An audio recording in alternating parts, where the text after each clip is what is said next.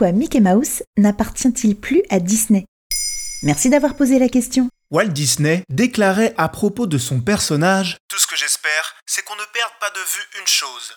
Tout a commencé par une souris. Le souhait semble avoir été respecté. Aujourd'hui, Mickey Mouse, dans la tête de tout le monde, c'est le personnage emblématique de Walt Disney Company, la mascotte parmi les mascottes. Et cette dernière le leur rend bien, puisqu'elle leur rapporterait 5,8 milliards de dollars chaque année à la marque. Oui mais voilà, aucun droit d'auteur ne peut résister face au temps, même ceux de la souris la plus célèbre au monde. Qu'est-ce que ça signifie? La première version de Mickey, et accessoirement de Minnie, va entrer dans le domaine public en 2024. En d'autres termes, ça veut dire que Disney va perdre ses droits d'auteur sur le personnage. Il est arrivé la même chose pour Winnie l'ourson, début 2022, Mickey devait y passer un jour ou l'autre. Et pourtant, la firme aux grandes oreilles aura tout fait pour l'éviter. C'est-à-dire? Aux États-Unis, en 1928, à l'époque de la création de la première version de Mickey, une œuvre était protégée durant 56 ans. Si vous n'êtes pas trop nul en maths, vous avez compris que ce personnage aurait déjà dû rentrer dans le domaine public. Sauf que pour conserver ses droits sur sa souris, Disney a fait ce que peut faire une entreprise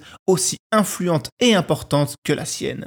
Elle a fait pression sur le Congrès pour modifier la loi américaine, parvenant à étendre la protection du droit d'auteur jusqu'à 75 ans. En 98, rebelote, Disney rallonge à nouveau la protection de son personnage jusqu'à 95 ans. C'est bien que cette nouvelle extension s'est vue surnommer le Mickey Mouse Protection Act.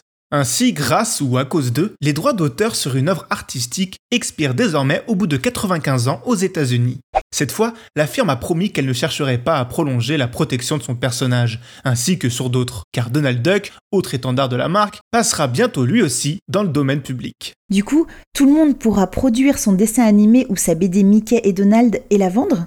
En gros, oui, dans certaines limites juridiques, évidemment. Par exemple, si votre version de Mickey évoque de trop près le travail de Disney, alors la firme pourra vous accuser d'avoir violé son droit d'auteur. On leur fait confiance pour veiller au grain, la marque étant connue pour être intransigeante avec l'utilisation de son image. Hormis pour les manèges de fêtes foraines, pour ça, le mystère reste intact.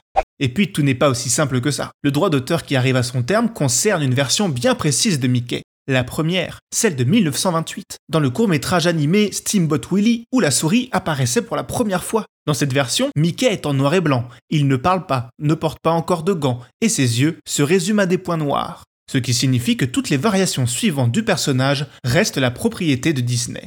Ne comptez donc pas sortir votre film avec le Mickey bavard en short rouge et à la voix fluette, vous risqueriez de vous faire pincer très fort.